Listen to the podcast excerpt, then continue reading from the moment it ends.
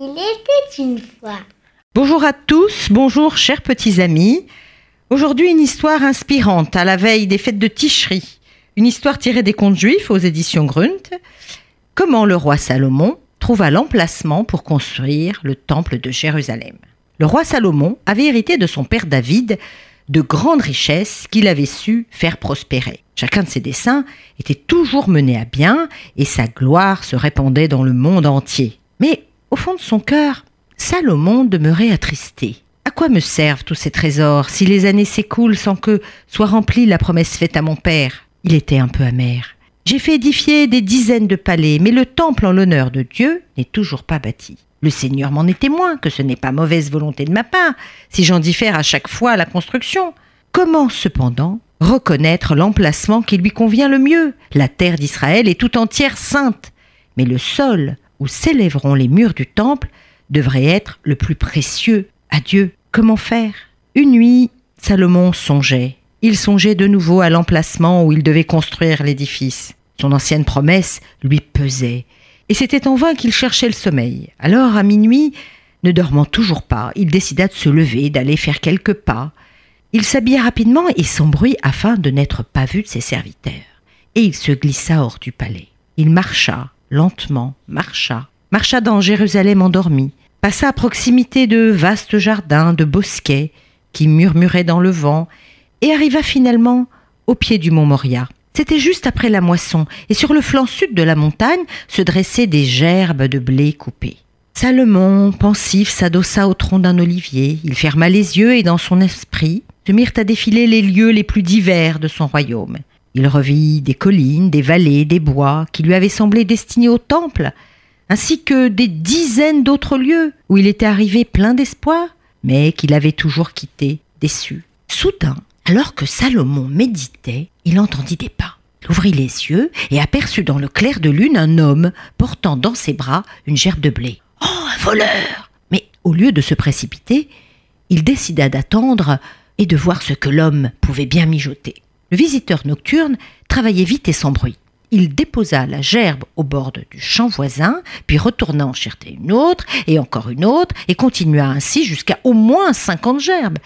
Puis, jetant un coup d'œil hésitant autour de lui pour s'assurer que personne l'avait vu, il s'en alla. Salomon resta intrigué par cette scène. Ah, ah Charmant voisin Le propriétaire du champ ne sait sans doute pas pourquoi sa moisson diminue la nuit, mais il n'eut pas le temps de réfléchir davantage à la façon dont il allait punir ce voleur que déjà non loin de l'olivier sous lequel il se trouvait, un autre homme arrivait. Il contourna lui aussi les deux champs, prudemment, et croyant être seul, prit une gerbe de blé qu'il emporta sur l'autre champ. Et il fit exactement comme le premier visiteur nocturne, si ce n'est qu'il portait le blé en sens inverse, et il reprit ainsi les cinquante gerbes et repartit sans bruit. Salomon se dit Je pensais qu'il n'y en avait qu'un qui volait, mais en fait le voleur est lui-même volé.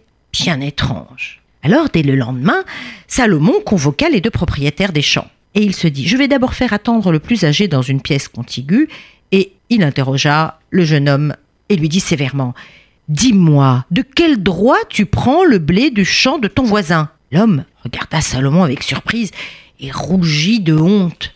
Mais Seigneur, jamais, jamais je ne me permettrai pareille chose. Le, blé que je transporte, en fait, m'appartient. Je le dépose sur le champ de mon frère. Et je souhaitais que personne ne le sache, mais puisque j'ai été surpris, je vais dire la vérité. Mon frère et moi avons hérité de notre père un champ qui fut partagé en deux moitiés égales. Bien qu'il soit marié et ait déjà trois enfants, alors que moi je vis seul. Mon frère a besoin de plus de froment que moi, mais il n'accepte pas que je lui donne le moindre épi. C'est pourquoi je lui apporte secrètement les gerbes. Moi, elles ne me manquent pas, tandis que lui en a besoin. Salomon resta muet, perplexe. Alors il fit passer l'homme dans la pièce contiguë et appela le propriétaire du champ voisin. Lors d'un ton rude, il lui dit Pourquoi voles-tu ton voisin? Je sais que tu lui prends du blé pendant la nuit. Alors l'homme protesta, horrifié Dieu me garde de faire pareille chose. Salomon, en vérité, c'est tout le contraire. Je vais m'expliquer. Mon frère et moi avons hérité de notre père deux parts égales d'un champ, mais Dans mon travail, je suis aidé par ma femme et mes trois enfants, tandis que lui tout seul. Il doit faire venir le faucheur, le lieur, le batteur, de sorte qu'il perd plus d'argent que moi. Il ne veut accepter de moi aucun grain de blé. C'est pourquoi je lui apporte au moins ces quelques gerbes en secret. À moi, elle ne me manque pas, tandis que lui en a besoin. Alors Salomon, ému, troublé, rappela le premier homme, et serrant avec émotion les deux frères dans ses bras, il dit J'ai vu bien des choses dans ma vie, mais jamais, jamais je n'ai rencontré de frères aussi désintéressés que vous. Pendant des années, vous avez témoigné d'une bonté réciproque, que vous avez gardée secrète. Je tiens à vous exprimer toute mon admiration et vous prie de me pardonner de vous avoir soupçonné d'être des voleurs, tandis que vous êtes les hommes les plus nobles de la terre. Alors à présent, j'ai une prière à vous adresser. Vendez-moi vos champs. Vendez-moi vos champs que je fasse construire sur ce sol sanctifié par l'amour fraternel le temple de Dieu. Aucun lieu n'en est plus digne, nulle part le temple ne trouvera de fondement plus solide. Les frères accédèrent volontiers au vœu de Salomon.